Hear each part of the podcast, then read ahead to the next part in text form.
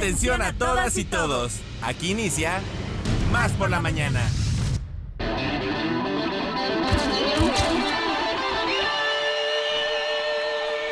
Más por la mañana. Un día como hoy, pero de 1901, nació Walt Disney, dibujante, productor, director y guionista estadounidense. En 1791, muere en Viena a la edad de 35 años Wolfgang Amadeus Mozart. En 1443, nace el Papa Julio II. En 1870, muere el escritor Alejandro Dumas, autor de Los Tres Mosqueteros. En 1899, nace Jimena Quirós, la primera oceanógrafa española. Y en 1869, nace Delia Kelly, la aventurera solitaria.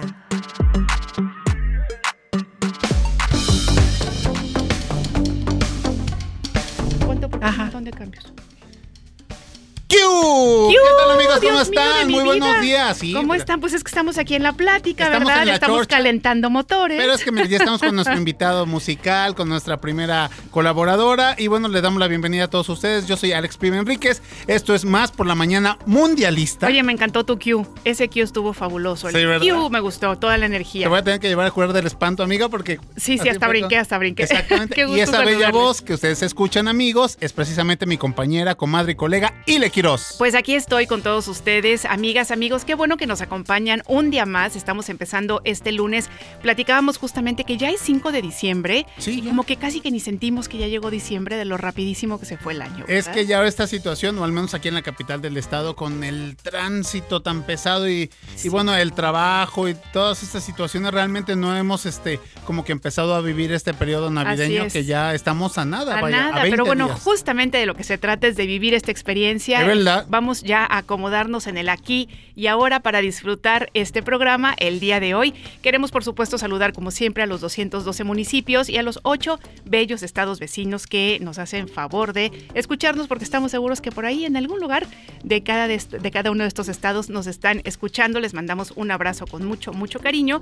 Y bueno, pues queremos decirles que si usted nos está escuchando, pues que nos encantará que nos diga, sí, desde este estado estoy aquí con ustedes. Les damos teléfonos en cabina 22 2288 42 3507 y 2288 42 3508. El WhatsApp por la mañana 2288 42 3507, se lo repetimos, WhatsApp por la mañana 2288 42 3507 para que nos manden un mensajito, felicitación, lo que ustedes nos quieran dar a conocer. Díganos por favor al ratito con el huracán deportivo qué es lo que piensan del contrato de Cristiano Ronaldo, 200 millones de euros por año y va a estar tres años jugando en el fútbol de Arabia Saudita. ¿Qué te parece? No, hombre, o sea, cualquier sueltecillo, amiga. Así es. Eso y mucho más, pues bueno, coméntenos quién se está echando un cafecito, qué está usted desayunando, algo es, que vote en la batalla de rolas y muchas cosas más en el WhatsApp por la mañana. Así es, oigan, bueno, pues nos pueden, como, también nos pueden buscar en redes sociales como Facebook, Twitter e Instagram y ahí nos van a encontrar como arroba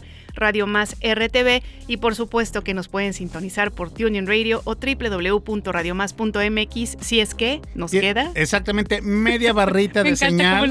O poquitito, 50 centavos de, saldo, de, crédito. Ahí nos pueden sintonizar. Y bueno, pues el santoral del día de hoy es eh, para todas aquellas personas que lleven el nombre de Sebas. Así es. No Sebastián, Sebas. Sebas, fíjate qué interesante. Yo pensaba que dijeron, ay, deben, deben tener por ahí un primo Sebas, Sebastián, y le ponen Sebas de cariño. No, entonces es un nombre. Es un nombre ya. Sebas. Sebas. Pues muchas Como Alex, antes, bueno, era Alejandro, y ya recientemente como que la moda ha sido Alex, Así El nombre. Muy bien, bueno, pues muchas felicidades para Sebas. El día de hoy comuníquese con nosotros, nos encantará saber cómo piensa festejar o a lo mejor ya está festejando su día. Oigan, y bueno, pues contarles que el día de hoy tendremos en este programa, por supuesto, empezamos la colaboración semanal de Verónica Ponte, nuestra querida Vero, que ya está aquí con nosotros. Así es. Tendremos, por supuesto, a Aníbal del Rey y su sección con todas las letras. Y bueno, pues vamos a tener la sección de noticias, como ya lo saben, diariamente, la sección del Huracán Deportivo, un invitado musical que ya está aquí con nosotros. Más adelantito le vamos a dar información de él. Es una sorpresa. Es una sorpresa y también la tan esperada batalla de rolas. Efectivamente, así es que bueno, quédense con nosotras y nosotros. Estamos aquí en cabina con mucho gusto para hacer este programa junto con ustedes. Así es que empezamos diciendo que somos Radio Más, somos más por la mañana y así comenzamos. ¿Un cafecito? Un consejo. ¿Una idea? Un contacto. ¿Una sorpresa? ¿Qué tal? Una respuesta. Estamos aquí para servirte. Como fuente de información. Como inspiración. Como referencia. Como puente para comunicarte con más personas. Y como bocina para escuchar tu voz. Más por la mañana. La radio te sirve. Más por la mañana. Comenzamos. Bueno, pues ya les anunciábamos que está aquí con nosotros Vero Aponte. Vero, buenos días. ¿cómo Hola, estás? buenos días. Feliz, contenta y agradecida de estar aquí en Más por la Mañana. Pero en sus otras tantas vidas fue inglesa, ¿eh? Qué puntualidad. Sí, siempre, siempre. De verdad, ¿eh? Así es. Así no le sufrimos con esta colaboradora. Perfecto. Oye, pero bueno, cuéntanos porque hoy tenemos un tema muy interesante que de hecho hemos escuchado ya en otras ocasiones. Creo que hubo como un boom hace unos años este, del Reiki. Cuéntanos, por favor, qué es el Reiki. Exactamente. Bueno, el Reiki es, es sanación, es ancestral, es una conexión divina con el Creador, con Dios, Diosa. Y bueno, el Reiki fue entregado por el maestro Usui, a él se le entregó y él fue el que empezó a dar esta práctica para que podamos sanarnos y autosanarnos. Muy bien. Oye, ¿cómo, ¿y cómo empieza uno, por ejemplo? Yo no sé nada del Reiki, pero voy a ir a una primera sesión. ¿Qué es lo que tengo que esperar? Sí, mira, eh, cuando uno llega a la terapia de Reiki, ¿qué es lo que sucede? Eh, se pide que las personas lleguen con, pues ahora sí que con todas las ganas del mundo eh, para sanar. Más que nada es para sanar llegan, se acuestan en una camilla, si no tienes camilla, porque no es necesario, bueno, que tengas que tener un consultorio especial para poder dar esta técnica, esta sanación, llegan, se, pueden recostar en, hasta en un sillón, en una cama, en un tapete de yoga, ahí uno puede empezar a hacer esta sanación que es a base de las manos y es energía. Ok, ¿hay algún contacto físico eh, para hacer el Reiki, este Vero? No, no, hay ningún contacto físico, todo es a nivel, eh, a una distancia de, ¿qué se puede decir? Unos 10 este, centímetros más o menos, aproximadamente a la altura del cuerpo y solamente es eh, energía. Se empieza por la cabeza. Para esto, los que somos reikistas, que tenemos la maestría también, tenemos los símbolos, que son símbolos que nos entregan a través eh, espiritual, pero sí también están plasmados en nuestro cuadernillo que nos entregan cuando nosotros hacemos Reiki.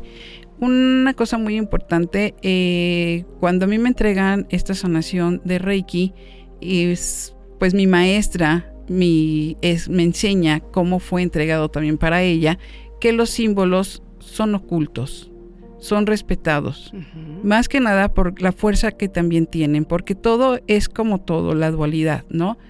Muchas veces hasta los, los símbolos se pueden contaminar, las personas los pueden utilizar para cosas eh, reversibles en lugar del bien, para, para el mal. Entonces, ahora ya se pusieron de modas, ya los encuentras en todos lados y eso de alguna manera sí afecta, aunque digan que no, sí afecta el que uno esté utilizando los símbolos sin saber para qué son.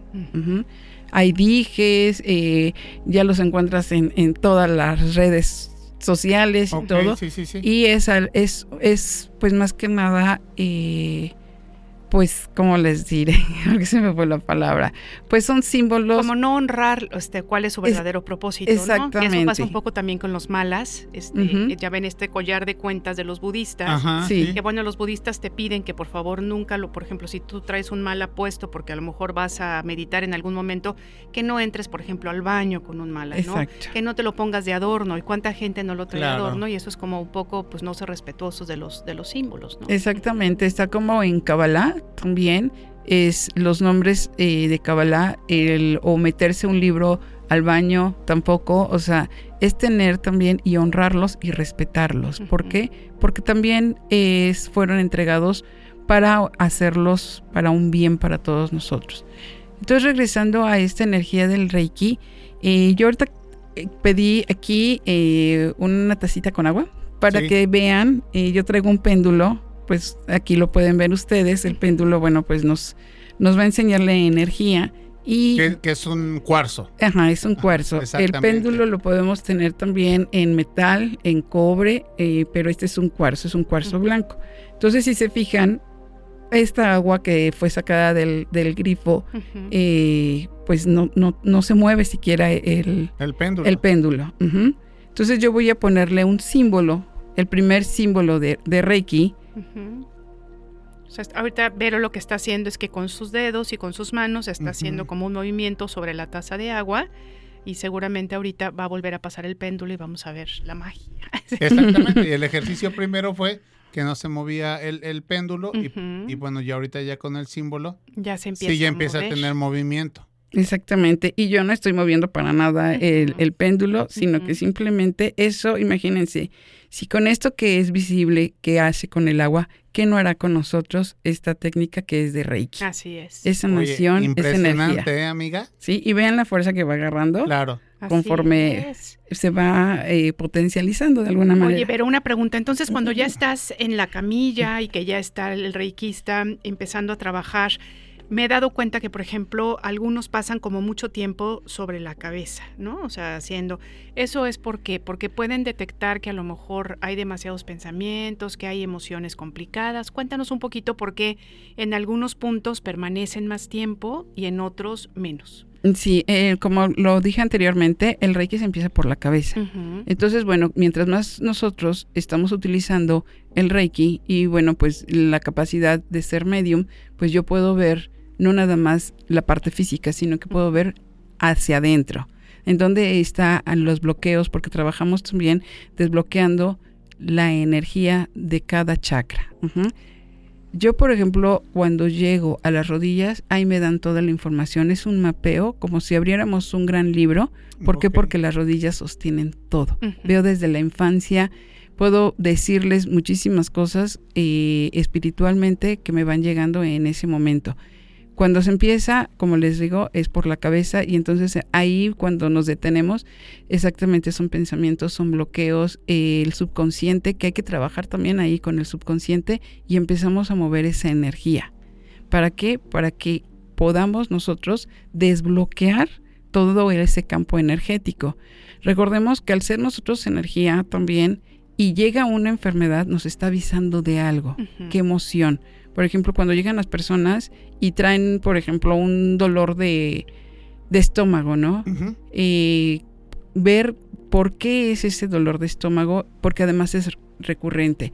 Si tuvo eh, alguna pérdida de que alguien falleció, algún enojo, todo eso va cayendo en, en nuestro Es muy en emocional, ¿no? Lo del estómago. Exactamente. Recordemos que todas las enfermedades son, son emociones, nos están diciendo que hay algo por ahí. Entonces nosotros al desbloquear con energía Reiki, de esa manera vamos a empezar a ayudar para desbloquear y para que de esa manera empiecen uno a sanar. Cuando salimos de, de una terapia de Reiki nos vamos a sentir en ese momento diferentes.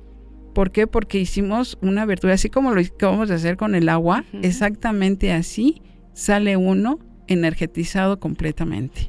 Oye, pero y otra cosa que quiero comentarte es que, perdón, eh, en algún momento a mí me hicieron una sesión de Reiki y bueno, yo soy como muy, digamos, muy dura, ¿no? Entonces, por ejemplo, hay personas que logran relajarse más rápido y yo soy como medio complicadita, ¿no? Ya sabes, bueno, hay muchas cosas, ¿no? Entonces, este, recuerdo que mm, esta amiga mía, quien quiero mucho, que se llama María León, que le mando un abrazo con mucho cariño, estaba, este, yo sentía, ¿no? Este, que estaba donde estaba ella haciendo este Ajá. Reiki y de repente yo sentí que en mis pies también me estaban haciendo. Entonces era, o sea, yo decía, bueno, ¿y cómo hace María para extender las manos, no? Y entonces yo le dije, oye María, tuve esta experiencia, este, pues muy, muy chistosa porque sentía que estabas aquí, pero que también sentía que estabas allá. Y me dio una respuesta que a mí la verdad me dejó helada porque además ya les he contado que en algunas cosas me cuesta un poco creer, ¿no? Creer, un poquito sí. escéptica. Y me dijo, bueno, lo que pasa es que el Reiki no lo hago yo sola, ¿no? Este, se conectan, pues no sé si son este, energías del universo y entonces lo que sentiste fue mi presencia, pero también la presencia de otros. Ay, nanita. Exactamente. Cuéntanos un poquito sobre Sí, mira, eso es maravilloso porque nosotros somos nada más el medio, eso. ¿sí? Nosotros, eh, Bueno, yo siempre digo, yo nada más soy la mensajera. ¿Por qué? Porque mis ángeles, mis seres de luz, mis maestros budistas, porque yo tengo dos maestros budistas que son los que me acompañan Ujú. para elaborar el, el- el Reiki, para hacer Reiki, y ellos son realmente los que trabajan. Cuando estoy dando cuencos tibetanos me dicen las personas, oye, ¿te paraste? Yo sentía que había mucha gente, eh, ¿estuviste alrededor mío? Le- yo hasta, hasta bromeo y les digo, no, porque si no, ¿quién estuviera tocando los cuencos, no? Entonces, eh, es real todo lo que va sucediendo, que no estamos solos. No me canso de decirlo, no estamos solos. Podemos pedirle a nuestros ángeles, a nuestros guías, a nuestro gran espíritu. Siempre nos están, eh, pues, visitando, cuidando, y en, en ellos son los que hacen realmente todos. Si yo no estoy bien equilibradamente, no se puede trabajar. Eso es muy importante. Si yo digo es que yo soy la que lo hago, no, yo soy nada más el canal para poder que ellos, ¿quiénes ellos? Nuestros seres de luz, nuestro gran espíritu, porque pues yo trabajo con la luz y al trabajar con la luz pues obviamente pues llegan ángeles, llegan puros seres, su puro ser espiritual. Oye, pero ya para ir cerrando, amiga, una última pregunta. ¿Cada cuánto recomiendas tú hacer Reiki? Porque, bueno, me queda claro que sí, los beneficios se, se- se sienten, ¿no? Se los percibes lógicamente, pero entonces para no caer en de que, bueno, quiero casi, casi tres Diario. veces al día, Ajá, exactamente. sí, diario. sí, sí, ¿Cada cuánto, amiga, por favor? Sí, eh, mira, el Reiki no es de que te diga, bueno, no lo puedes tener todos los días, sí lo puedes tener y más cuando tú ya eres terapeuta, pues te puedes dar autorreiki todos los días. Dale Reiki a las plantas, a tus animales, a todo en la casa.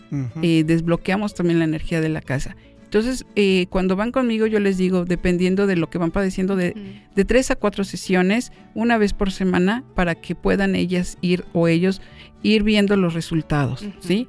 Eh, se puede hacer el Reiki a distancia. ¿Quiénes pueden tomar Reiki? Todo mundo puede tomar Reiki, personas embarazadas, niños, eh, este, niñas, eh, animalitos, las plantas, el agua, todo, absoluto, nuestros alimentos que ponemos a la mesa, podemos hacerles el Reiki para energetizar y que todo eso tenga, tenga vida.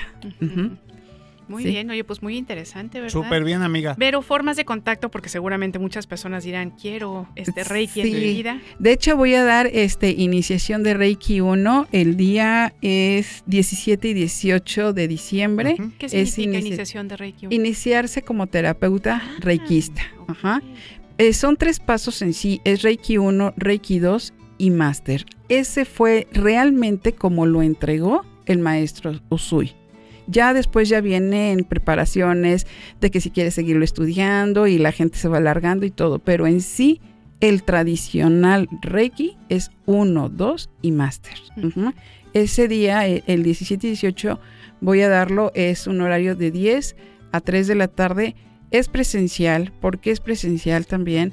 Porque se entregan los símbolos y es, eso se tiene que entregar realmente presen- en persona, ¿sí? Es una ceremonia también muy bonita que se le pide al maestro, a los maestros, para que puedan entregar los símbolos. Pero. ¿quiénes pueden asistir a este, a este curso? Los eh, de personas de, de ni, bueno, jóvenes, ya porque no son niños, de 15 años en adelante pueden empezar. Ahora los niños nos están, vienen a enseñar realmente a nosotros muchísimo. En adelante, todas las personas de todas las edades pueden tomar el Reiki. Muy Ujú. bien.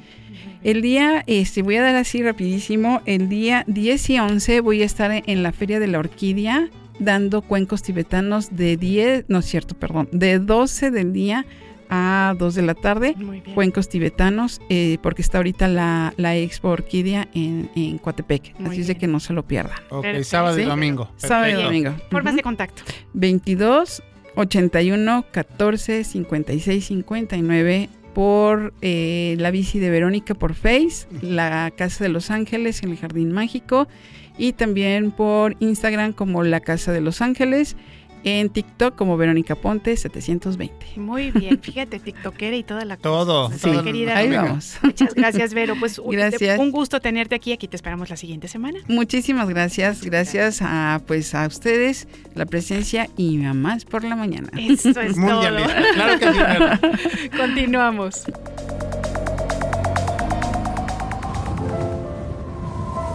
La vida no se trata de encontrarse a sí mismo. La vida trata de crearse. Más por la mañana. Batalla de Rolas. Línea telefónica en cabina. 2288-423508. Y 2288-423507. O mándanos un WhatsApp. Al 2288-423507. Que comience la batalla de rolas.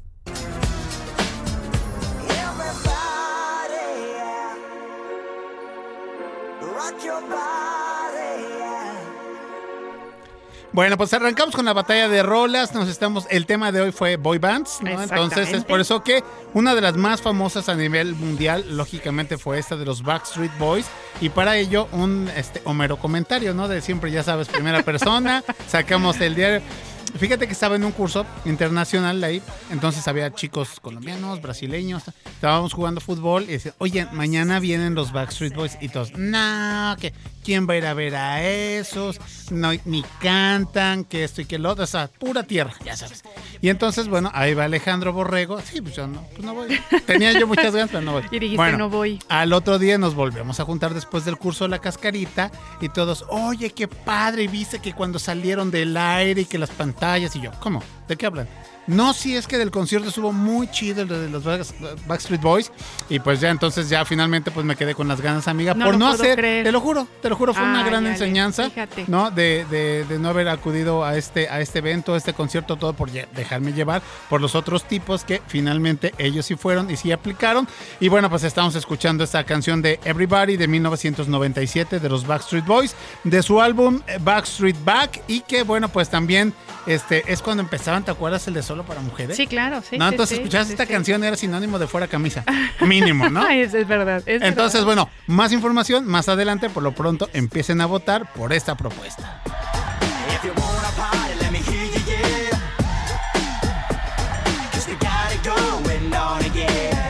Batalla de rolas.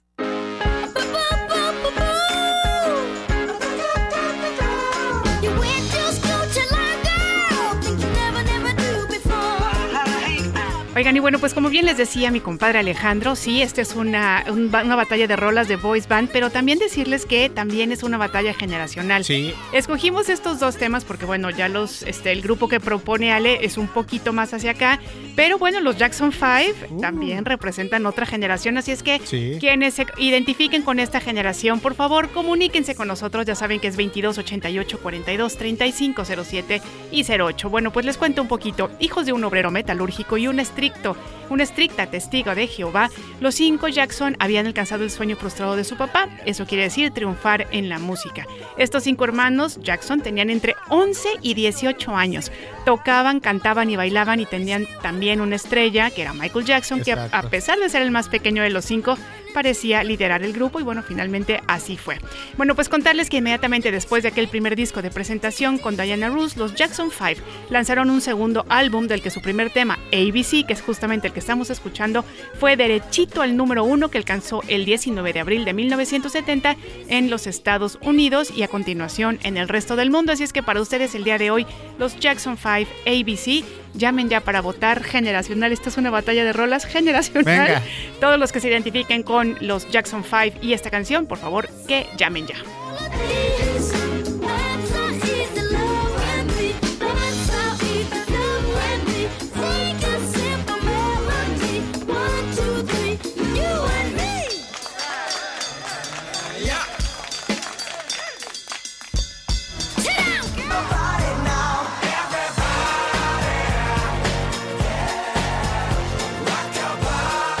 Nos vamos a corte. Quitándonos la camisa. Bueno, yo, amiga.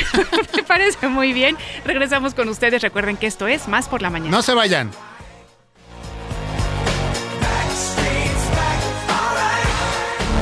Sentido común con sentido del humor. Más por la mañana. En un momento regresamos. ¿Cuándo te sientes más al tiro? Con más energía, más claridad. Mm, más por la mañana. Estamos de vuelta. Línea telefónica en cabina. 2288 423508 Y 2288 423507. 2288 423508 Y 2288 423507. Teléfonos de más Por la mañana.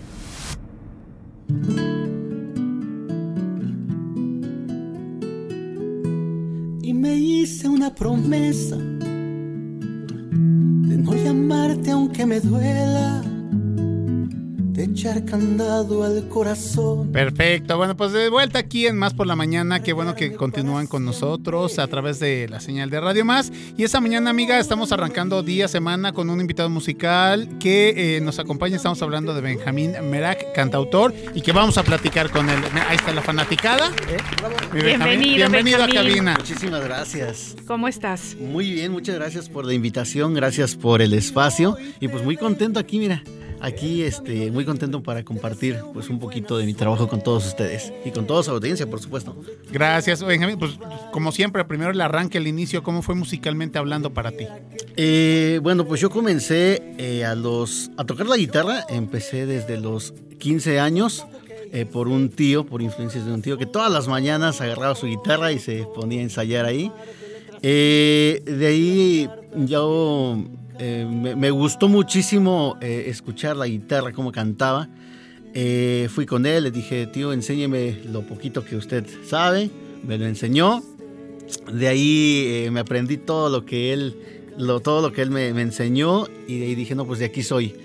empecé a buscar más con otros amigos, con otros conocidos. Y, y, de ahí me aventé. Tenía yo nada más como 10 canciones de repertorio y dije, quiero hacer esto me gustó verdaderamente eh, eh, cantar las canciones, eh, que la gente me escuchara. Y dije, no, pues vámonos. Y empecé a, tocar en los autobuses y en los restaurantes de Teciutlán.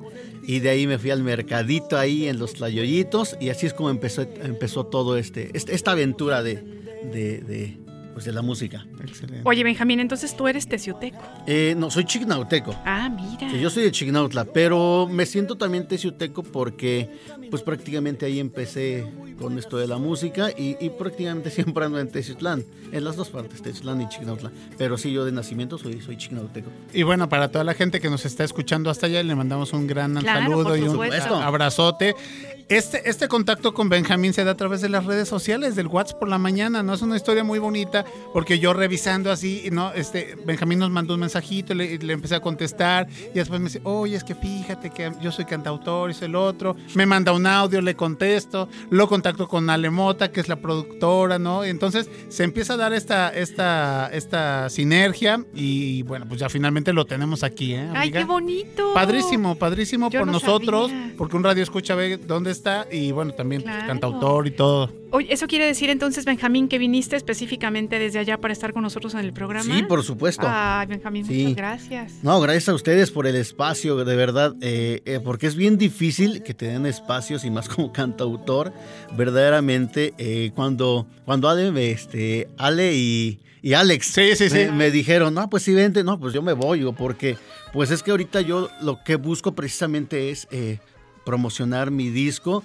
y, y, lograr que, que, más gente conozca eh, mis canciones y pues ahora sí llegar a más, a más gente, a más, oídos. Oye, ya, ya, platicábamos un poquito fuera de micrófonos, pero bueno, nos encantará que nos sigas platicando sobre tus influencias musicales. Bueno, ya nos dijiste que viste a tu tío y que fue lo que te interesó, ¿no? Verlo tocar. fíjense, fíjense, amigas, amigos que nos estén escuchando, cómo es importante y cómo podemos influir en las nuevas generaciones. Así es que a poner siempre el buen ejemplo. Cuéntanos un poco sobre la música que escuchaban en tu casa, cuál fue la música que tú quisiste interpretar.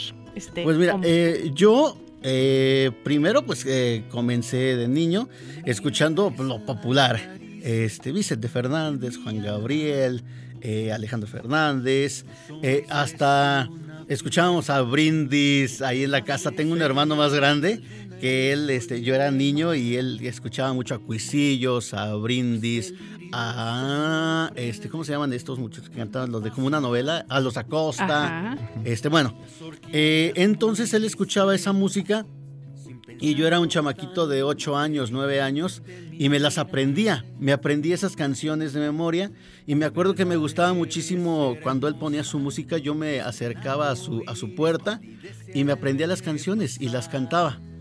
Eh, después ya fue que, bueno, ya mi tío este, fue que lo escuchaba tocar. Eh, a mí siempre me gustó cantar Y, y fue ahí en donde empecé. Dije, no, pues me, me gusta esto de la música, me gusta que la gente me escuche y realmente a mí nunca me dio pena cantar. Y aparte también... No, me- y además con la voz que tienes tan bonita, Y- ¿cómo y- le iba a dar pena, no? Y aparte Claro. me decían que yo nunca he, tomado, no, nunca he tomado clases de canto, pero siempre fui afinado. Eso es lo que me valió.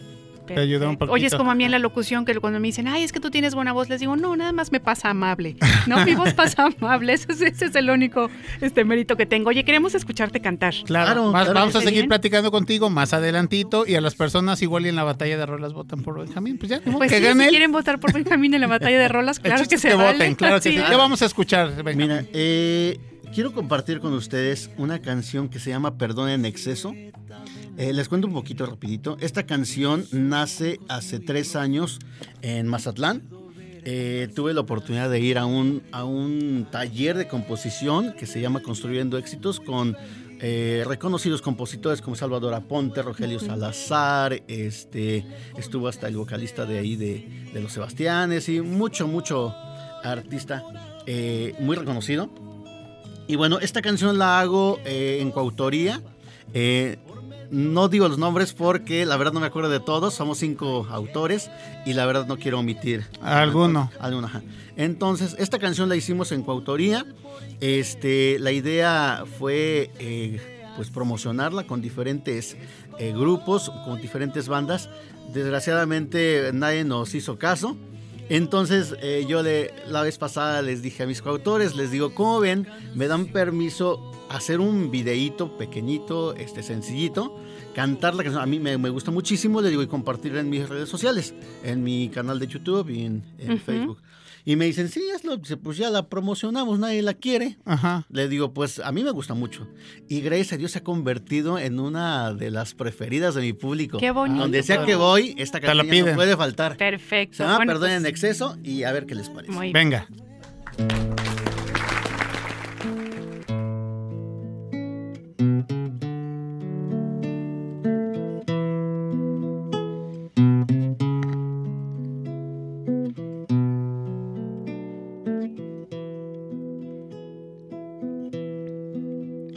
Perdóname, me has dicho tantas veces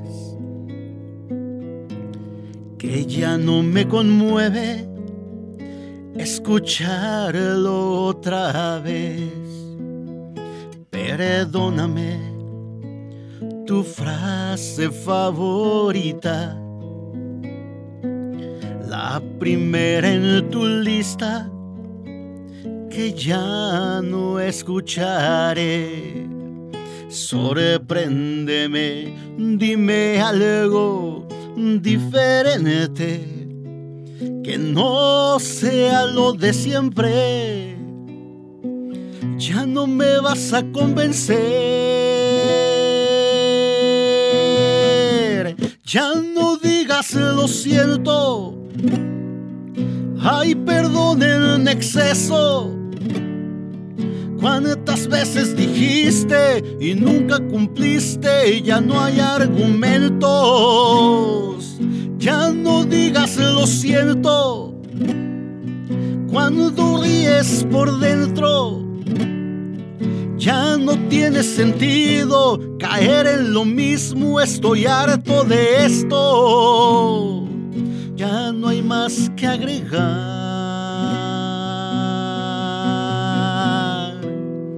Fue perdón, fue perdón en exceso.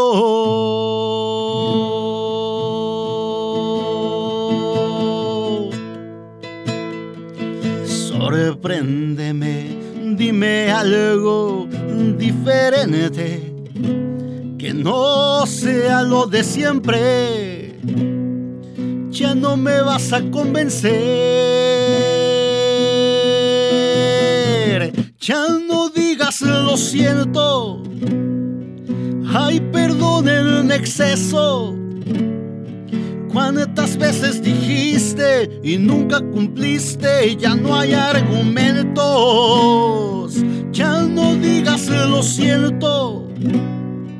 Cuando ríes por dentro, Ya no tiene sentido caer en lo mismo, estoy harto de esto. Ya no hay más que agregar.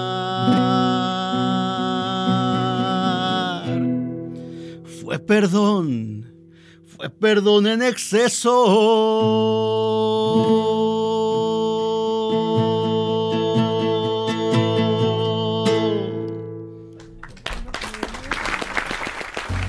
Con todas las letras. La comunidad de Más por la Mañana Con el orgullo de Más por la Mañana. con todas las letras. Con Aníbal del Rey.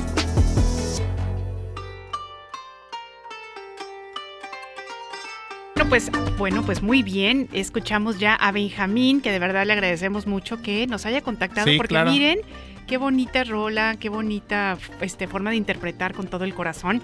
Y bueno, pues también con el corazón vamos a darle la bienvenida a nuestro queridísimo Aníbal del Rey, que ya está aquí con nosotros. ¿Cómo estás? Ay, muy contento. Aparte, Oye, qué padre. Sea, pero- me reciben aparte con esta música tan bonita. ¿Qué te ¿Eh? No parece? manches, Oye, y además, amigas, amigos, ustedes, bueno, ya se lo hemos comentado en otros momentos, somos muy afortunadas y afortunados por tener estos grandísimos colaboradores y queremos Es decirles que a lo largo de los meses vamos descubriendo facetas de ellos y ellas que no conocemos. Claro. Resulta que Aníbal además es fotógrafo y nunca nos lo había platicado. Fotografer. Fíjate. Así merito, sí. Ahí ando. Cuando gusten pueden buscar mi Instagram como Aníbal del Rey MX. Ahí está todo mi trabajo fotográfico y justamente en esas fechas ando haciendo mucha chamba navideña. Muy bien. Bien, Oye, pues, bueno, Aníbal. pues además de eso, queremos entonces que nos cuentes también el tema de hoy. Claro que sí, mira, el pasado 1 de diciembre fue el Día Mundial del SIDA y de eso vamos a hablar hoy. Porque se tiene que hablar, porque existe, porque existe muchísimo aparte. Entonces, eh, hoy que día es hoy es 5, ¿no? Cinco, Hace claro. cuatro días se conmemoró este día. No se festeja ni se celebra, se conmemora, porque pues no es que estés festejando, uy, sí, bravo, ¿no? Ah, Qué exacto. chido.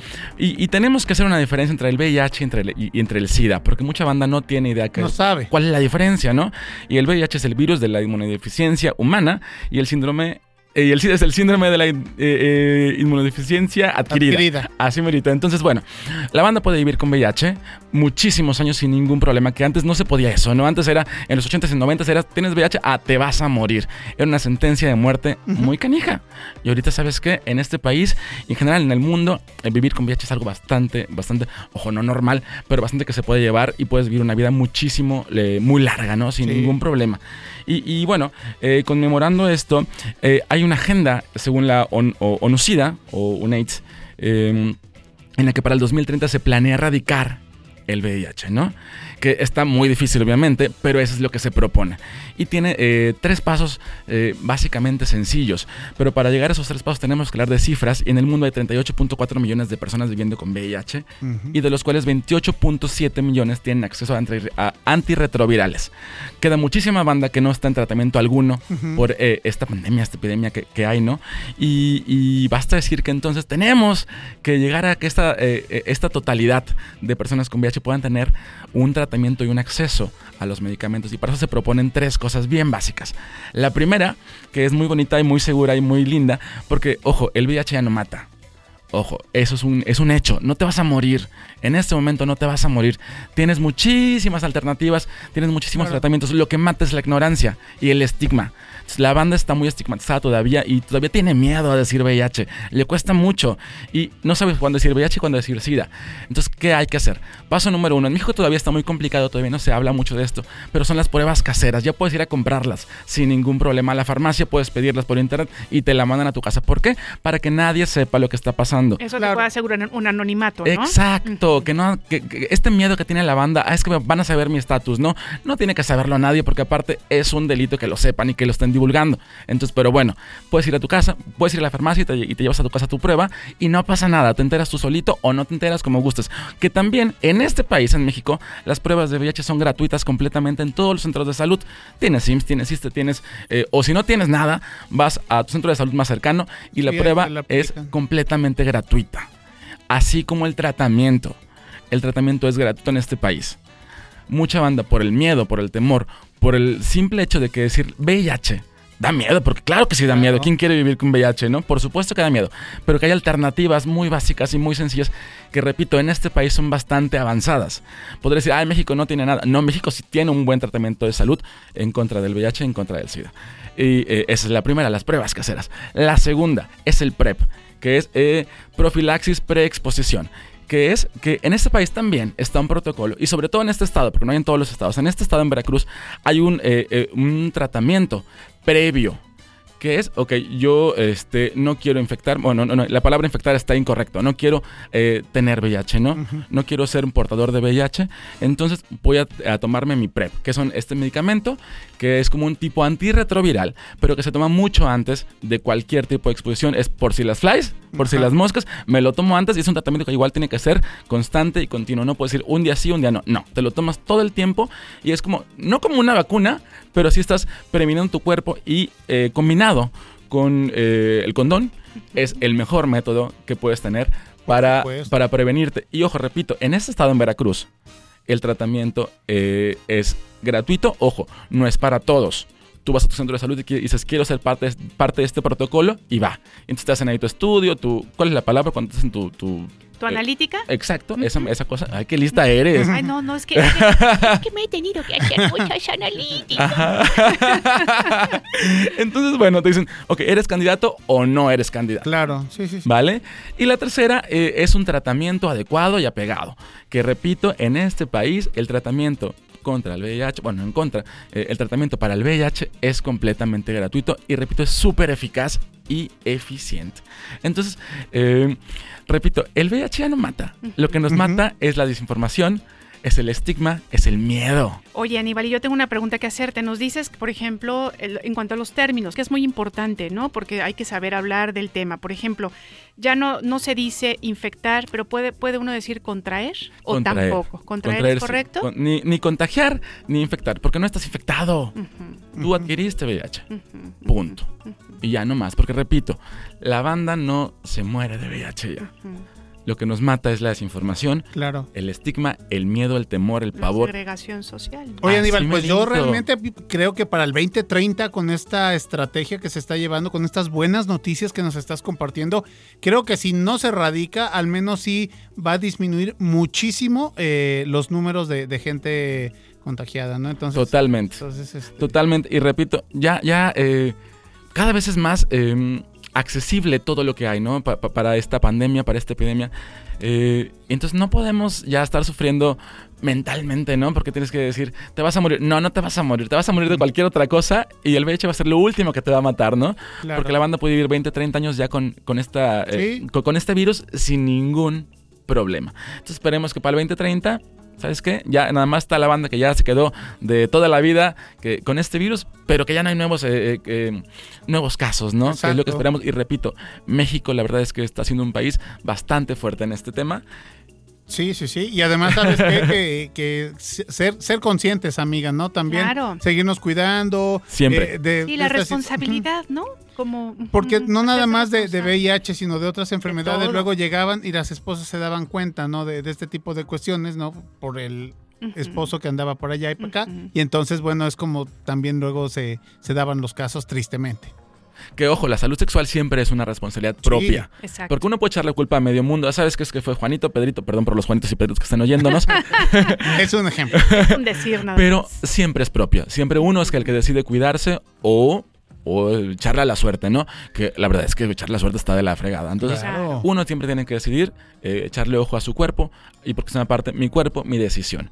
Entonces, pues bueno, yo decido cuidarme siempre y, y aparte, pues muy feliz. Muy bien, Aníbal. Fíjate qué cosas tan interesantes nos comentas. Muchas veces eh, tenemos ahí, digamos, no, no la solución, pero sí las medidas para poder tener una buena, este, un buen tratamiento, Claro. lo que nos cuentas de que es gratuito y no lo sabemos, ¿no? Entonces es importantísimo que nos puedas compartir esta información. Oye, y sabes que aparte, eh, es que las cifras siguen todavía. Ay, perdón. Eh, en esta pandemia, el año pasado, en el 2021, 1.5 millones de personas se, con- se, eh, contrajeron VIH. Y esta cifra, eh, en vez de, de bajar, ha ido aumentando porque las, los esfuerzos durante esta pandemia, de la pandemia del- de, de la COVID-19, eh, pues fueron hacia la COVID, ¿no? Punto. O sea, ese era el tema principal. Y entonces el VIH, todos los esfuerzos que se hicieron, se redujeron. Tenemos que meterle más pilas, más punch otra vez, ¿no? Yo Ujú. recuerdo mucho cuando estaba más chavito, los comerciales en la televisión todo el tiempo Claro. eran enfocados a esto, ¿no? Eh, cuídate del VIH, había películas, había temas, Mm. había muchas cosas que se hablaban. Y ahorita la verdad es que si bien, ojo, yo no voy a la escuela hace muchos años, yo no sé qué está pasando en la educación sexual en México, Ujú. no tengo ni idea. Pero eh, creo que sí hace falta un poquito más de esfuerzo. de, eh, ¿Sabes qué, chavos? Cuídense así, así, así, ¿no?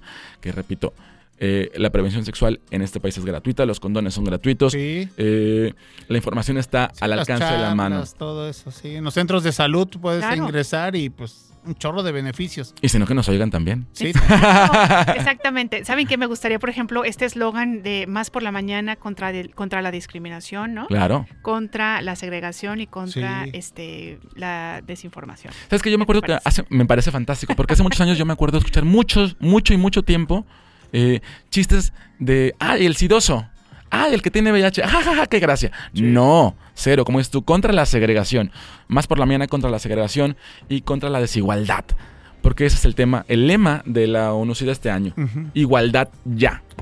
Tenemos que tener igualdad y no puede haber segregación. Sí, Ya pues no ahí existe. está la, la película Ya no está de- cool. de, Filadelfia, Claro, ¿no? Un claro ejemplo de, de todo lo que sufren estas personas, ¿no? O Así sea, es, así es. Ay, Aníbal, pues nos encanta todo lo que nos cuentas, te agradecemos.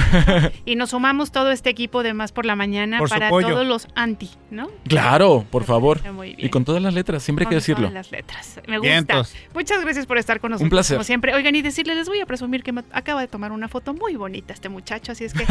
Vientos, vientos, ¿eh? Así es. Muchas gracias. Un placer, como siempre. Nosotros continuamos. You went to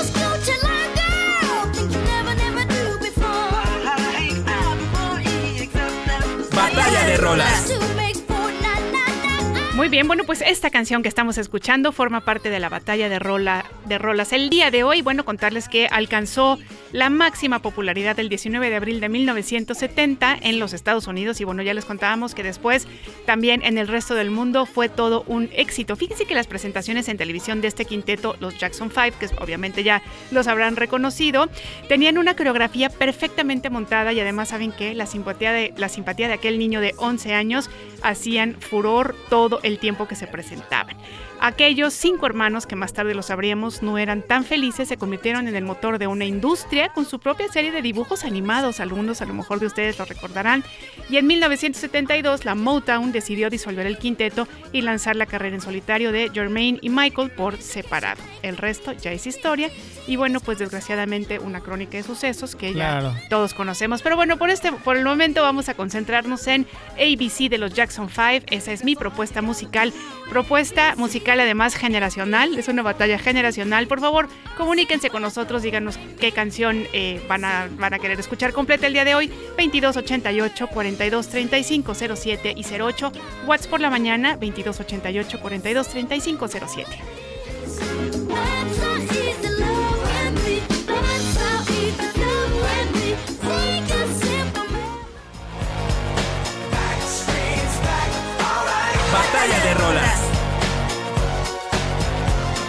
Perfecto, y bueno, pues acá está la propuesta más eh, noventera, ¿no? De, los Backstreet Boys, que es para todos ustedes, los integrantes de esto que fue un boom en 1996 a nivel mundial. O sea, podías ver a los árabes, a los asiáticos, a los, este, a todas las razas, a todo el, el- el orbe, cantar esta canción de los Backstreet Boys en 1996. Nick Carter. Kevin Richardson, que era eh, Aníbal, eh, nuestro colaborador. Sí. Kevin. Brian y Howie. Y bueno, pues el video de esta canción del eh, Backstreet eh, Boys es un homenaje a Thriller, ¿no? Mira, ahí tienen la Fíjate, relación. ahí tenemos ¿no? Entonces, nuevamente es un homenaje a compadre. Thriller, exactamente. Ya ahorita sin tanto boom de esta, de esta agrupación, ya pasó su, su tiempo fuerte. Estuvieron en mayo de este 2022 en México en un evento musical junto con Gwen Stefani. Y bueno, pues sí tuvieron su gentecita, ya no como, como en esos años. Pero bueno, pues ahí está la propuesta musical de la canción de los Backstreet Boys. Y si ustedes quieren escucharla, ya saben que hay que votar al más al WhatsApp por la mañana y conoceremos los votos, los primeros dos votos de nuestros invitados, amiga. Así es, Benjamín. ¿Por qué canción te decantas el día de hoy? Ay, pues yo pienso que me voy con los Backs. Muy bien, con Sí, los Backstreet sí, Boys. Sí, porque la verdad sí, eh, sí influyeron mucho en mi, en mi infancia. En tu infancia. Sí, Muy bien. sí. Aníbal.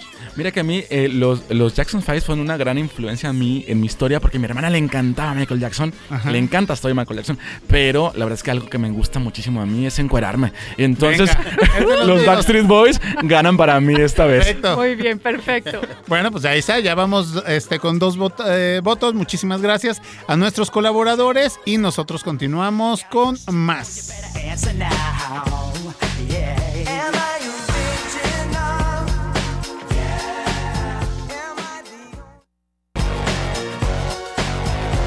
WhatsApp por la mañana. 2288 42 35 07. WhatsAppea con nosotros. WhatsApp en cabina. Más por la mañana.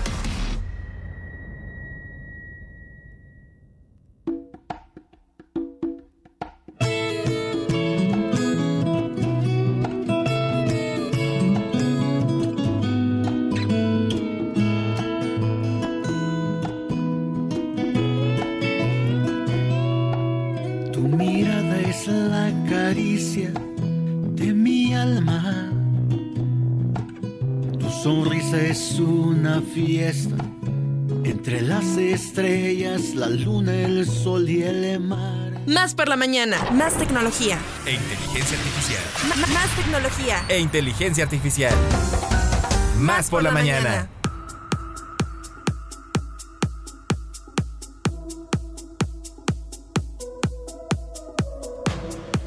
Amigas y amigos de Más por la Mañana, ¿qué tal? Qué gusto me da saludarles. Yo soy Jorge Mazurk de la sección de tecnología del programa TIA, Tecnología e Inteligencia Artificial. Y hoy quiero platicarles que eh, Pong ya acaba de cumplir pues su medio siglo, sus primeros 50 añitos.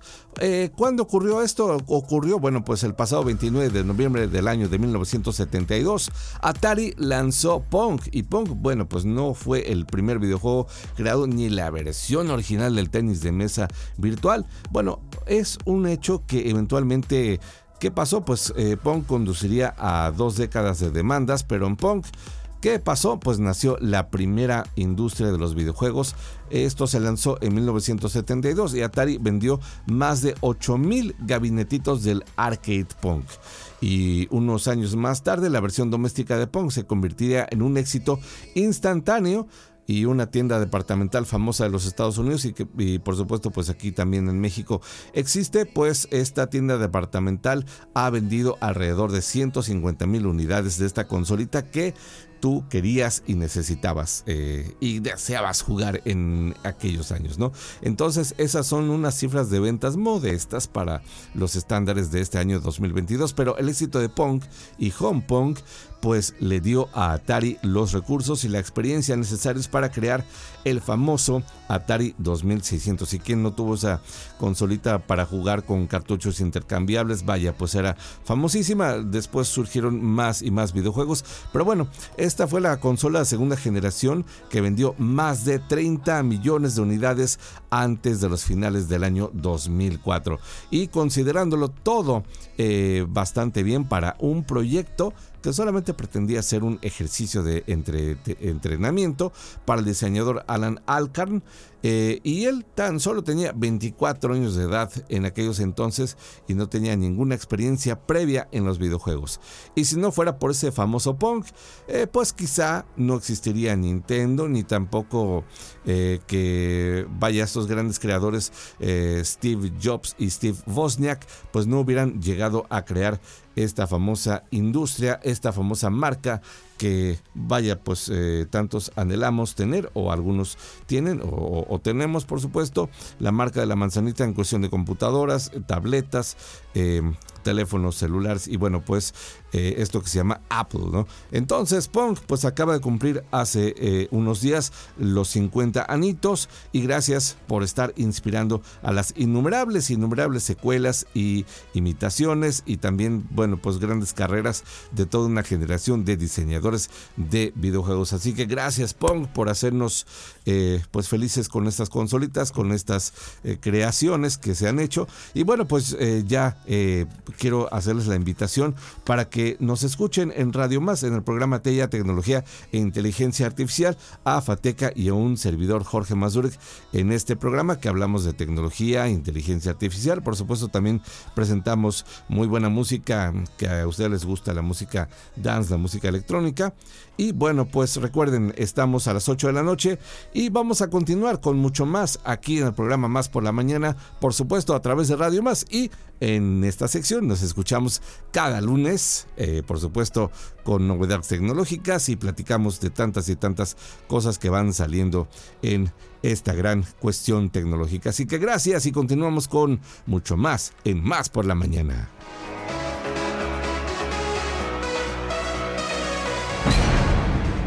Línea telefónica en cabina 2288-423508. y 2288-423507. 2288-423508. Y 2288-423507. Teléfonos de más. Por la mañana. ¿Cuándo te sientes con más capacidad de raciocinio? Más por la mañana. En un momento regresamos. Una nueva versión de nuestra comunidad es posible. Más por la mañana. La radio te sirve. Estamos de vuelta. Más deporte. Más deporte. Más por la mañana. Más deporte. Más por la mañana.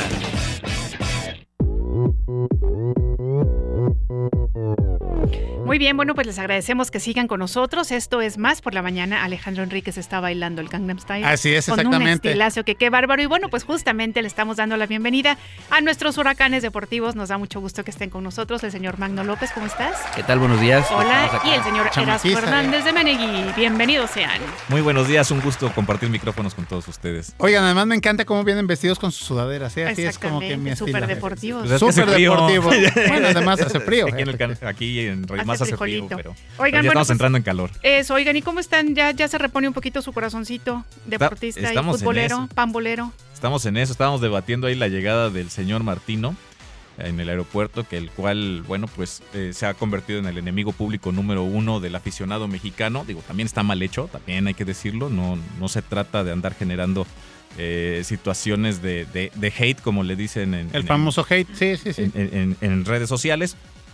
Se trata de hacer una crítica constructiva y empezar a evaluar eh, pues ya lo que viene, ¿no? Al, al final del día yo sé que no es, con- este, no es consuelo, no es, no son, no, no no es motivo de consolación, pero ya, ya el proyecto del señor Gerardo Martino ya terminó, terminó en aquel partido contra Arabia Saudita y ahora hay que empezar, pues no de cero, desde menos tres, ¿no? Entonces, poco a poco hay que empezar a ver las opciones porque se acerca también un mundial en el cual México será anfitrión.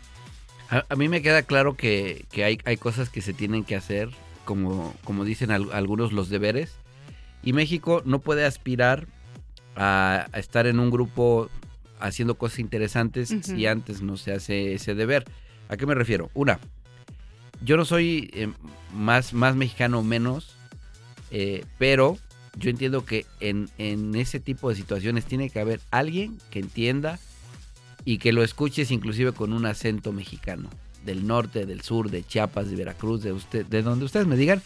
Yo no puedo permitir que en un partido contra Argentina él me diga, che, boludo, vamos a agarrar.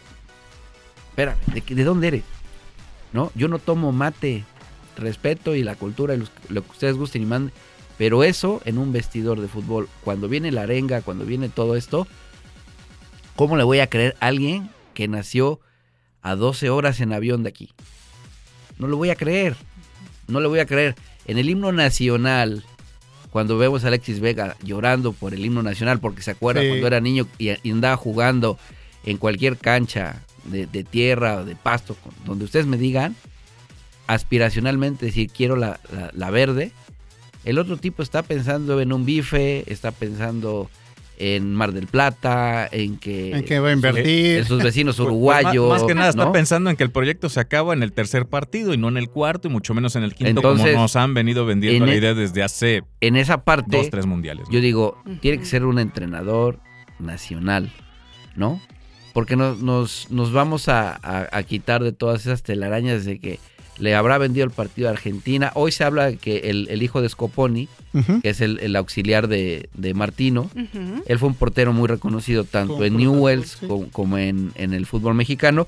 Ahora resulta que el hijo de, De Scoponi. Scoponi revendió algunos boletos que eran cortesía por parte de la Federación Mexicana de Fútbol. Otra vez, no, sali- no Eh, salimos de ese tema mundial con mundial. Entonces dices, oye, este, pues empiezan a salir cositas, ¿no? Sí.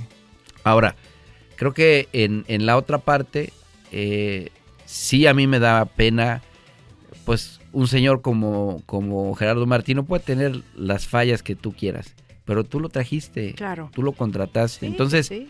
en la parte de la persona y del, del, del, del, pues del buen, del buen ser, ¿sabes qué? No funcionó el, el, el rollo del trabajo contigo.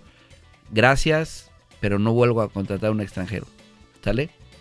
Nos fue mal con, con, con él, pues ya, ni modo. Mm. Pero tampoco hacer una parte como de meterlo a la hoguera y se trata- culpa y pa, pa, No, y pa, tampoco ¿no? se trata de señalar a- a- al extranjero por el simple hecho de ser extranjero, ¿no. Yo creo Claro. que más bien debe de ser un trabajo serio. Imagínate. Yo, yo creo, yo creo en el, en el asunto que debe de sentir. Ahí tenemos que ser eh, duros, la- Tenemos que ser duros. ¿Sabes No, por no, no, pero yo, no, yo, yo- también imagínate creo que no, es una- tan- no es una cuestión tanto ¿Cómo de, le fue, de cómo le señalar fue- esa parte. cómo le fue a García Aspe yo- cuando jugó en River? No, hombre, no, pues sí. Lo No, crucificaron, querían casi casi que fuera el Maradona mexicano. A- los entrenadores. Voy de en acuerdo, este- pero tampoco, sí tampoco es la solución. Yo creo que más bien la solución es un trabajo profesional en el cual una, per- una persona se tome en serio a, lo, a qué viene. Claro. Martino nos queda claro desde hace un año está este diciendo que ya está cansado, ya, ya no iba a declaraciones, Sí. es- por ahí no hizo un viaje por una cuestión médica, que se le estaba desprendiendo por ahí una córnea.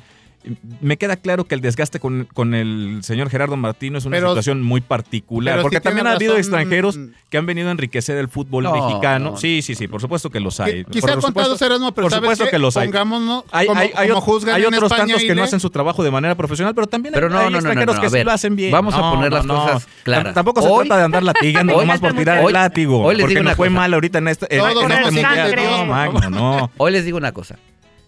Todos los puestos clave en la cancha del fútbol mexicano están ocupados por extranjeros. Y no debería ser, según tu opinión. Por ejemplo, ¿cuán- ¿cuántos jóvenes ha tapado Guiñac para que Ujú. puedan salir a jugar fútbol? Digo, Sí. hay talento, pero dicen, el francés nos costó una millonada y lo tengo que poner a jugar. Bueno, ¿y ha caso- desquitado? Fue el caso de No, él Cuauhtémoc. sí. Él, él ¿no? la ha Él sí, desquitado. claro. Y Por- te aseguro que sus compañeros algo han aprendido de él. O sea, porque tampoco se trata de señalar al extranjero porque por el simple hecho de que venga por fuera.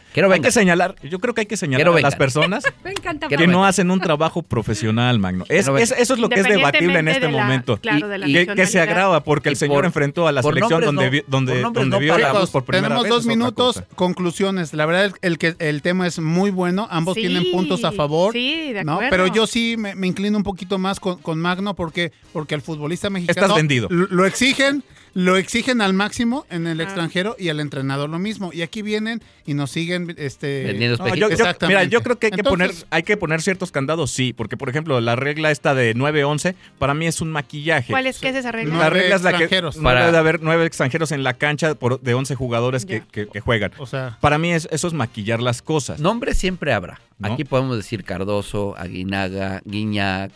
Sí, de Eh, buenos extranjeros. a lo mejor dime anticuado, pero yo, ¿no? yo creo que más bien la regla de, que, que existía en los 80s, 90s, que era de solamente alinear tres extranjeros y tener cuatro en tus filas. Para, para ¿Por qué? Porque entonces ya no estás tapando la salida y entonces se dieron generaciones con jugadores muy interesantes en aquellos años, como fue eh, eh, Robert este, Sague, como fue Luis García, como fue Jorge Campos y demás. ¿no? para, con- para concluir, el señor Erasmo es Chiva y está pro extranjeros.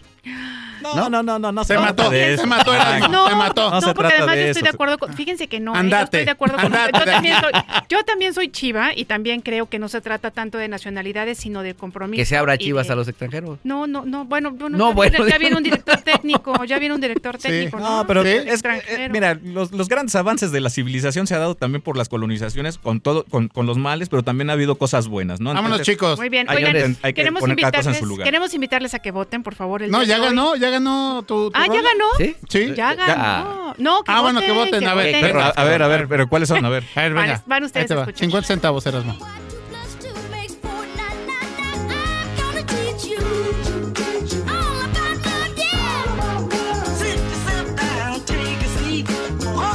Bueno, pues en referencia directa a las raíces musicales, justamente de esta canción ABC presenta varios covers, por ejemplo, son como nuevas versiones a canciones ya conocidas. Fíjense ustedes que ABC contiene canciones o composiciones pequeñitas de Stevie Wonder, que este bueno, pues como él era muy jovencito cuando lo cuando firmó con la sella con el sello Motown y bueno, pues también decirles que las canciones, por ejemplo, que están incluidas en esta canción son Never Had a Dream Come True y Don't Know Why I Love. Así es que bueno, pues nos gustaría muchísimo que nos digan si quieren escuchar esta canción completa, ABC de Jackson 5. Esta es esta batalla de rolas generacional.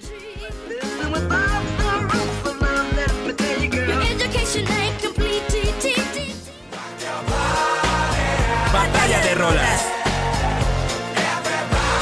Bueno, pues Erasmo ya, ya está diciendo por qué lo va a votar, ya está haciendo la No coreografía. estoy tan segura, no estoy tan segura. 1997 empezó a sonar Everybody, esta canción de los Backstreet Boys. Y bueno, pues eh, imagínate el Erasmo Magno en un vestidor, ¿no? Acá de, de Chivas, así antes de salir al clásico. Everybody. Me quedé- eh, Magno acá también en el de artilleros antes de su juego de, de básquetbol. Sí los veo, sí Entonces los veo. es muy motivacional esta canción de los Backstreet Boys que fueron un boom eh, un año antes a nivel mundial en 1996.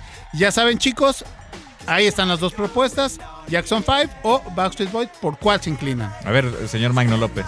Yo Fu- fu- fumemos la pipa de la paz y diga, dígame con quién va. me, me acordé de, un- de una serie con, con la propuesta de Ile Ajá, ABC. que se llamaba Blanco y Negro. Ah, claro. Ah, Different Strokes en, Claro, en inglés, ¿no? Strokes, Claro, Blanco y Negro. No sé por qué, pero... de- Sí. ¿De qué estás hablando, Willy? Willis. Muy bueno. No, y esa serie es un, es, es un clásico Es un de. La, de la televisión y, y- y también Sí. fuera de ella también Entonces, unas vas- historias. Ok, chicos. Erasmo. Híjole, yo también iría con ABC. Eh, Me acuerdo un, un fragmento en la película de Moonwalker donde están recordando toda esta parte de Ajá. Michael Jackson con sus hermanos Sí. y hacen una especie de stop motion donde sale en referencia la ABC. canción ABC donde sale el pequeño Michael con sus, con sus Hermano. hermanos, ¿no? Muy- Perfecto. Muy, pa- muy padre. Muy bien, bueno, pues entonces queremos saber cuál es la rola ganadora, es que no escuchábamos bien. ABC, se me hace. ABC será la ganadora. ABC, Por ABC, ABC. ABC, nos vamos con ABC. Entonces, Eh, Muy ganó bien. ABC. Ganó está, ABC. deci- decisión dividida, pero Eh, Ándale, Ahí exactamente. estuvo. Muchas gracias, chicos. Como siempre, un placer escucharlos pelearse en este estudio. como debe de ser. caray. Esto es más por pero, la pero de mañana. manera ordenada y Claro civilizada. que sí. WhatsApp por la mañana. 2288 42 35 07. WhatsAppea con nosotros. WhatsApp en cabina. Más por la mañana. You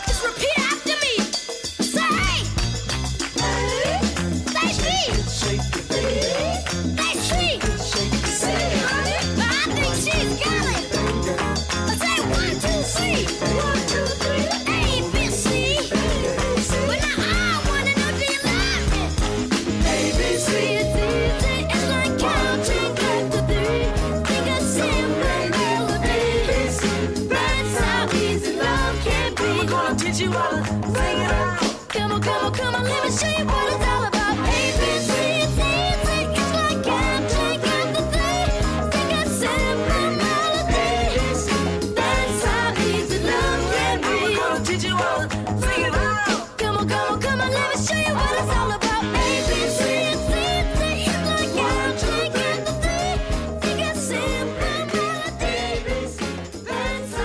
por la mañana. No hay nada imposible. Porque los sueños de ayer son las esperanzas de hoy y pueden convertirse en realidad mañana. Por eso sueño despierta. Más por la mañana.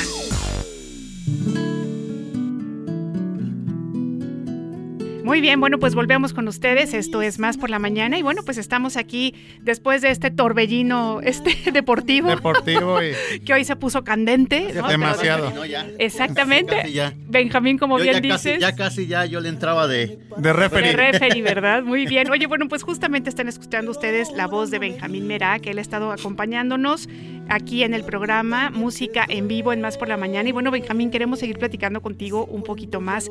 Ya nos, nos estabas contando justamente sobre tus, eh, pues la música que tú escuchabas, ¿no? Este, cómo fue que te animaste a convertirte en, en cantautor. Además, bueno, pues nos decías también que ahora eres compositor. Sí. ¿verdad?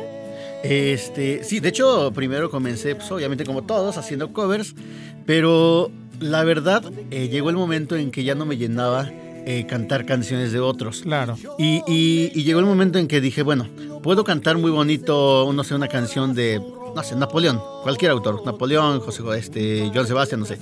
Pero digo, puedo cantarla muy bonito y por más que la cante muy chido, siempre voy a estar detrás de la sombra del autor. Claro, no va a la tuya, sí. Ajá, entonces por eso es que dije, no, pues yo quiero ser cantautor. Y aparte que la vez pasada vi una entrevista de Oseransky, en donde precisamente también cuenta eso, dice que él llegó eh, con un productor y le cantó pues unos covers. Y dice que le dijo, este, el productor le dijo, mira, este, ahora cántame una canción pues tuya, ¿no? Y le dice, no, pues es que yo no, yo no compongo, yo nada más soy intérprete. Y entonces dice que le dijo el, el productor, le dijo, no, pues mira, pues en primera no tienes ni la cara de Ricky Martin y no tienes ni la voz de Luis Miguel.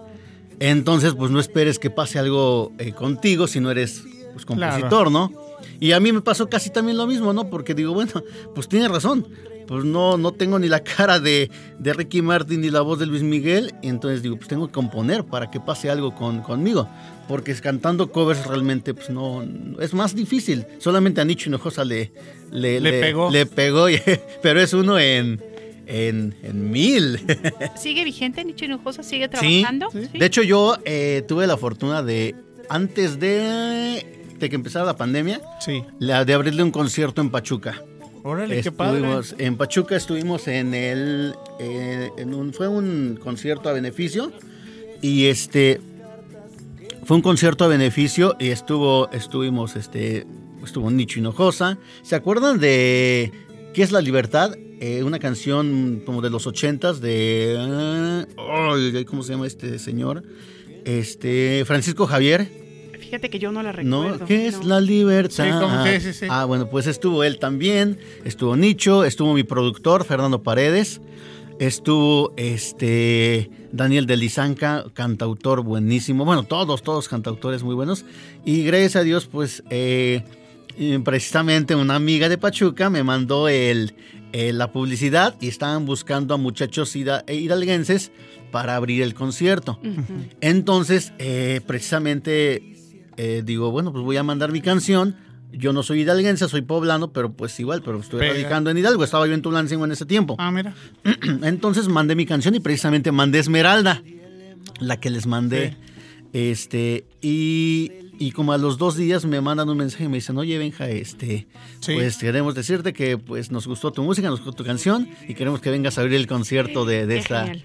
De, de este día, ¿no? Y, y ahí fue en donde compartí pues este escenario con ellos y estuvimos ahí en el camerino y todo. Y nos estuvo contando Nicho muchas anécdotas y nos estuvo contando de pues, el por qué se había pagado un poquito porque había firmado con Sony Music, pero eh, llegó el momento en que sacaba el, el, el bar 1, el bar 2, bar 3 y todo, Sí. llegó el momento en que como que se hostigó ya de tanto y entonces lo vetaron. Eh, Sony, pues te- bueno, tenía un contrato con ellos y lo vetaron. Entonces, él estaba bien contento porque le faltaban 15 días para Terminar para terminar su contrato. Entonces él dice, no, pues ya en 15 días ya me alejo de, de, este, de, de Sony y, y pues ya ahorita ya otra vez empezó a producir. De hecho, ahorita ando promocionando por ahí un, un nuevo disco. Excelente. Muy bien. Oye, y bueno, a mí me gustaría que le. Vamos a ir ya rápidamente a, a tu rola. Que eh, más adelante nos dejes tus redes sociales para que las personas te sigan a través de ellas. Porque hay el, el anécdota bonito de lo de tus CDs. Este, las tazas y las playeras con las cuales te ayudas para pues mantener tu carrera musical. Así es. Bueno, pues vamos a escuchar a Benjamín Merak el día de hoy en Más por la Mañana en vivo. ¿Qué nos vas a cantar ahora? Esto se llama Esmeralda, esto lleva nombre de, de mujer, se llama Esmeralda y pues a ver qué les parece.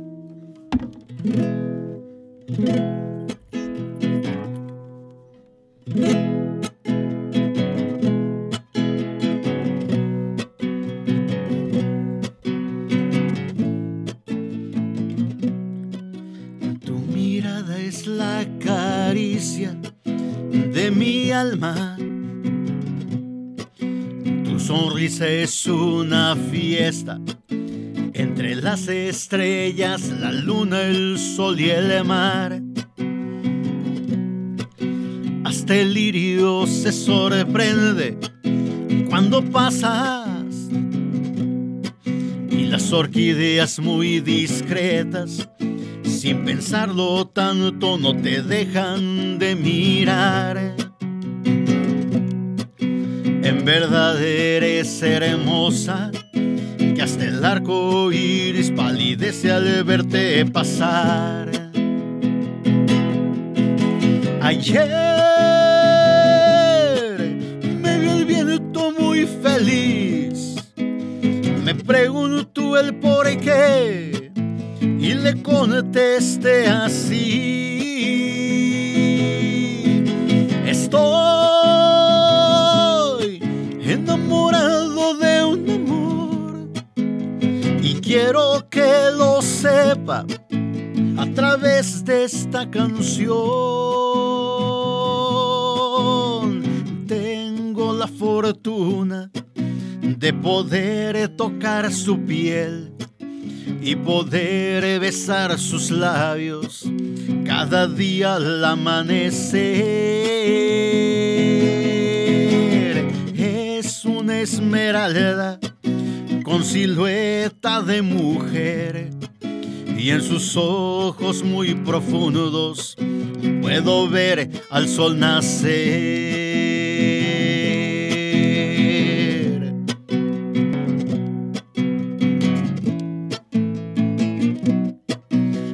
El lirio se sorprende cuando pasas y las orquídeas muy discretas sin pensarlo tanto no te dejan de mirar. En verdad eres hermosa, que hasta el arco iris palidece al verte pasar. Ayer viento muy feliz, me preguntó el por qué y le contesté así. Estoy enamorado de un amor y quiero que lo sepa a través de esta canción. Fortuna de poder tocar su piel y poder besar sus labios cada día al amanecer. Es una esmeralda con silueta de mujer y en sus ojos muy profundos puedo ver al sol nacer.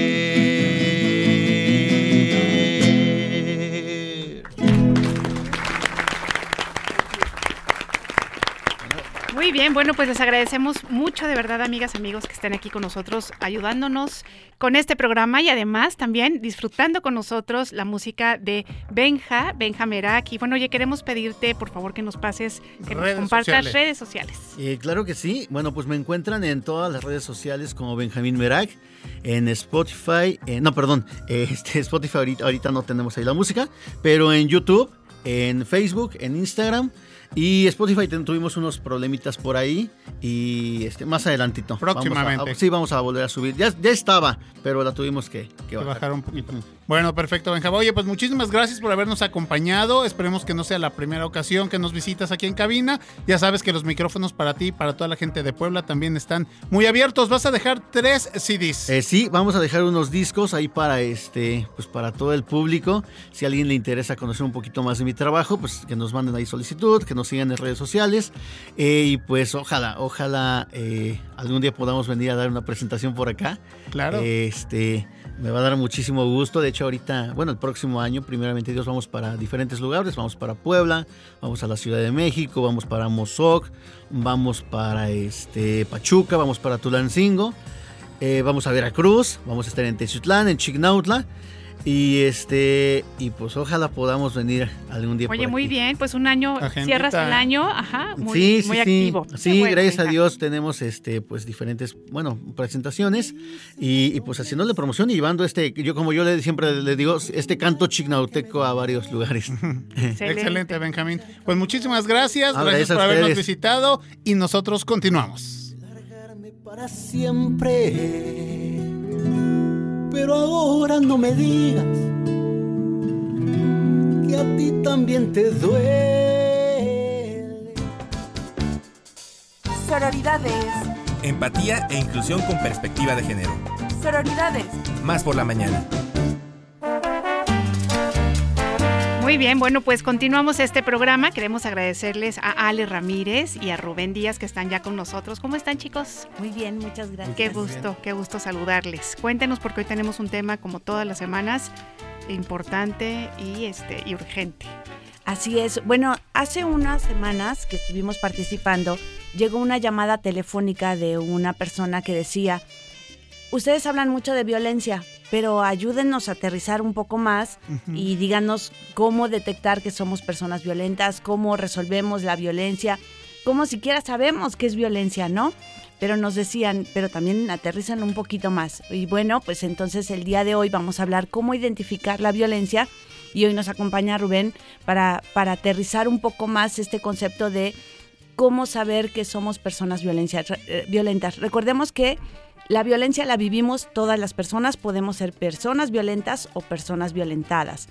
Sin embargo, existe la violencia de género que tiene que ver con la violencia que se perpetra contra ciertos grupos de personas y también está la violencia contra mujeres y niñas, que es la que las estadísticas nos dice que está en niveles Elevadísimo. elevadísimos, ¿no? Entonces, hoy queremos platicar sobre cuáles son las violencias y cómo identificar. Y, y bueno, me parece que la, la respuesta es bien fácil, ¿no? Seguramente podremos saber que algo es violencia si, nos, si a nosotros nos tocara, cómo nos sentiríamos con eso, ¿no? Perfecto. A ver, mi Rubén. Sí, eh, de hecho, eh, como dice Ale, eh, es, es- es fácil entender la violencia con, con- con este término de no, no me hagas eh, cosas que me lastimen claro. a mí y yo no hacerlas, ¿no?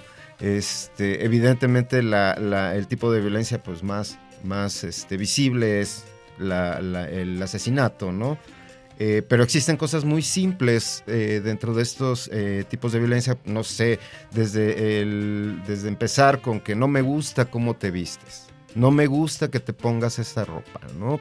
Eh, eh, la, la violencia, bueno, va, va en diferentes grados, sin embargo, este, eh, por eso es difícil identificarla. Por eso es difícil identificarla desde, desde cómo te vistes, qué amistades tienes, este, ¿Quiénes son tus contactos en redes sociales? es. Pero ¿por qué le pusiste like a Alejandra? ¿No? Entonces son así cositas, foquitos, amiga, que como tú dices, hay que ponerle atención.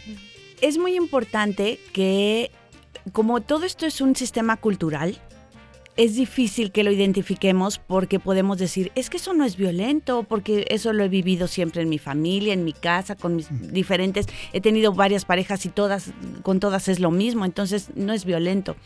Es importante que sepamos que sí debemos informarnos, sí debemos leerle un poquito, ¿no? Saber que existen modalidades de violencia que puede ser institucional, que puede ser escolar, laboral, dependiendo de dónde se da, ya sea espacio público o privado. Y hay tipos de violencia. Está la violencia patrimonial, la violencia física, psicológica. Sí es importante que lo sepamos para poderlas identificar. Sin embargo, me parece que hay cosas que tienen cierta lógica. Como por qué yo podría decirle a mi pareja o incluso a las mujeres que forman mi familia, que son de mi propiedad, que yo decido si estudian o trabajan, que yo decido si les doy permisos, que yo decido si pueden hacer algo con su dinero o con sus herencias, ¿no? Porque la violencia abarca muchísimos, muchísimas cosas. Hablamos, por ejemplo, de violencia digital, lo que decían hace rato, ¿no? De, de los likes, los contactos en las redes. Pero más allá de saber, de poderla identificar, ¿qué podríamos hacer para trabajar esa violencia y decir, yo ya no quiero ser así? Eh, sí, bueno, en primera, bueno, identificar. Ese es lo básico, identificar eh, qué es lo que está sucediendo eh, conmigo para, para, para, y por qué estoy haciendo estas cosas con mi pareja. A lo mejor lo viví.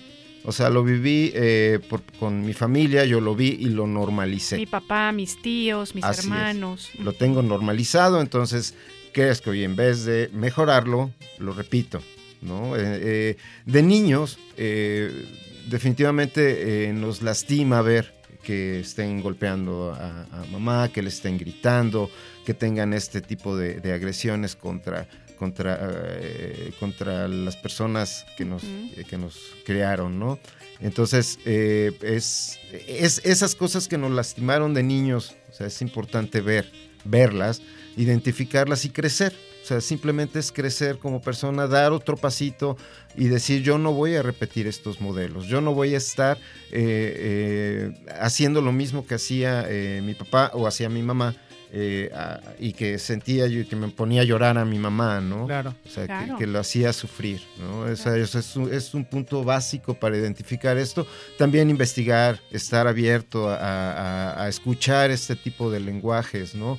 Este, a- vaya, a- hay tantas cosas que podríamos hablar de, de la violencia, ¿no? O sea, pero simplemente también es, eh, como decía Alejandra, sí, o sea, lo que no quiero que me hagan. Lo que, lo que no quiero que me hagan, yo no quiero que me violen, yo no quiero que me chantajen, o sea, que me digan. ¿sabes qué? Si te vas, me mato.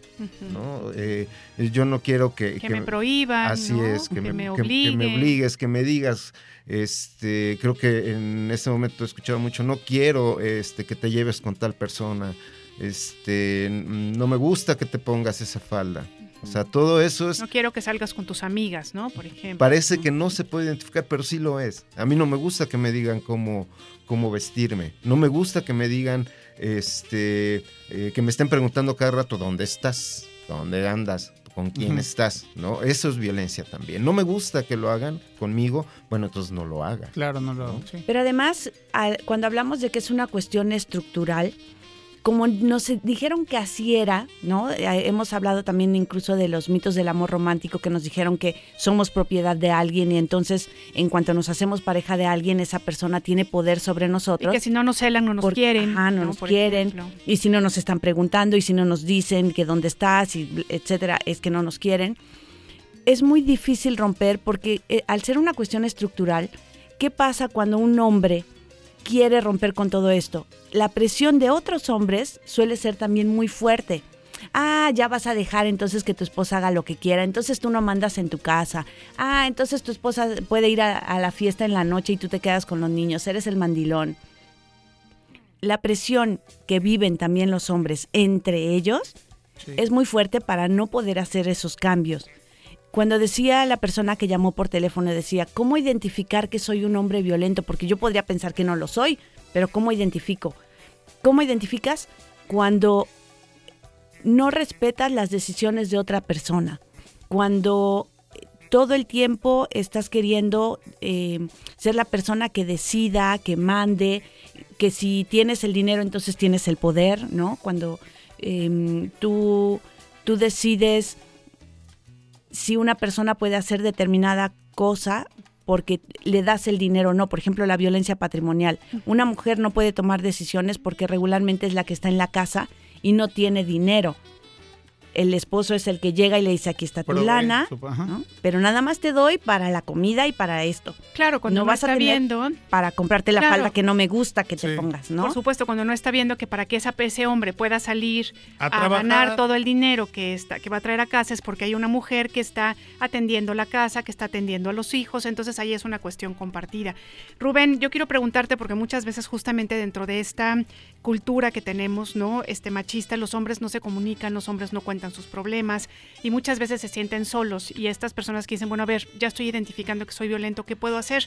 Existen desafortunadamente no lo suficiente por estos círculos de hombres en los que pueden empezar a reunirse a hablar. Es útil, ¿no? Este, la invitación tal vez sería invitar a los hombres a que tengan esta iniciativa, ¿no? De reunirse entre ellos como para poder empezar a hablar de estos temas, ¿no? Así es. Este, eh, evidentemente sí, hay pocos, pocos grupos.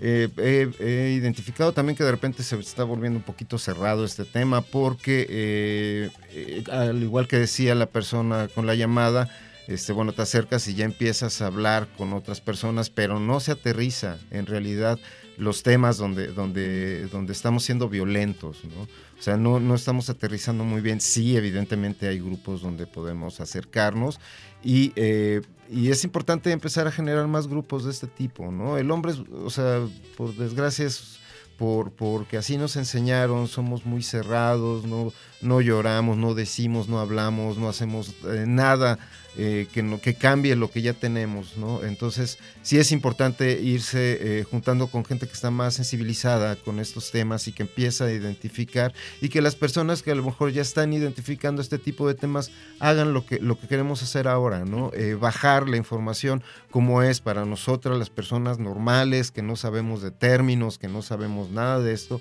y que podamos entender que también las personas que ya están eh, educándose de esta, de, en- de esta nueva forma, este, puedan eh, hablarnos también sobre de, qué significa cada, cada término y cómo llevarlo a nuestra vida. Pero incluso ni siquiera formar parte de un grupo no es tan necesario. Es, es bueno porque los grupos tienen más información y, y otras experiencias. Pero con que los hombres hablaran entre ellos, que tuvieran la libertad de ser su red de apoyo, como tenemos nosotras las mujeres redes de apoyo, ¿no? Que pudieran decir, oye, fíjate que hoy traigo esto, creo que cometí un error, creo que hice esto, me equivoqué, de repente me puse histérico, me puse violento, y que pudieran hablar entre ellos. Pero el asunto es que hablar eso entre hombres es como, como lanzar así como un avioncito al aire y a ver a dónde cae, ¿no?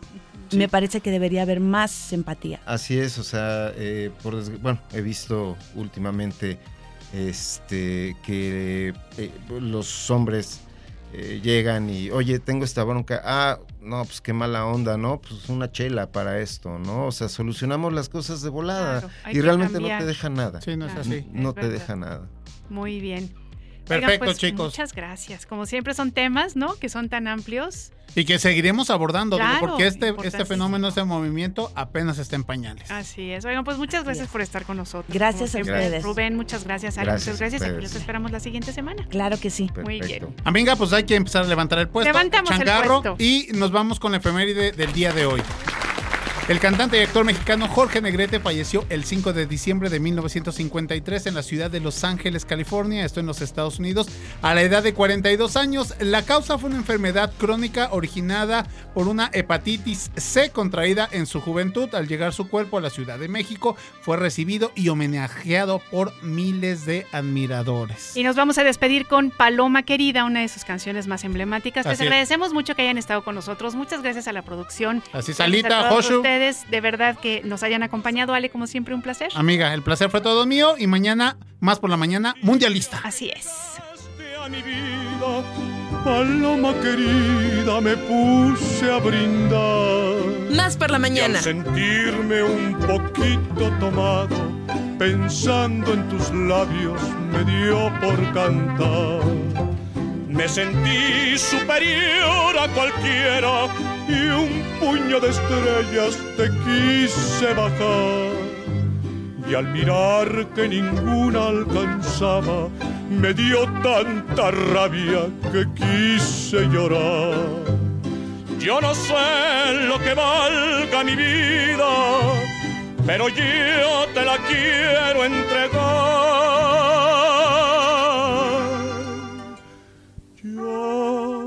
No sé si tu amor la reciba, pero yo te la vengo a dejar.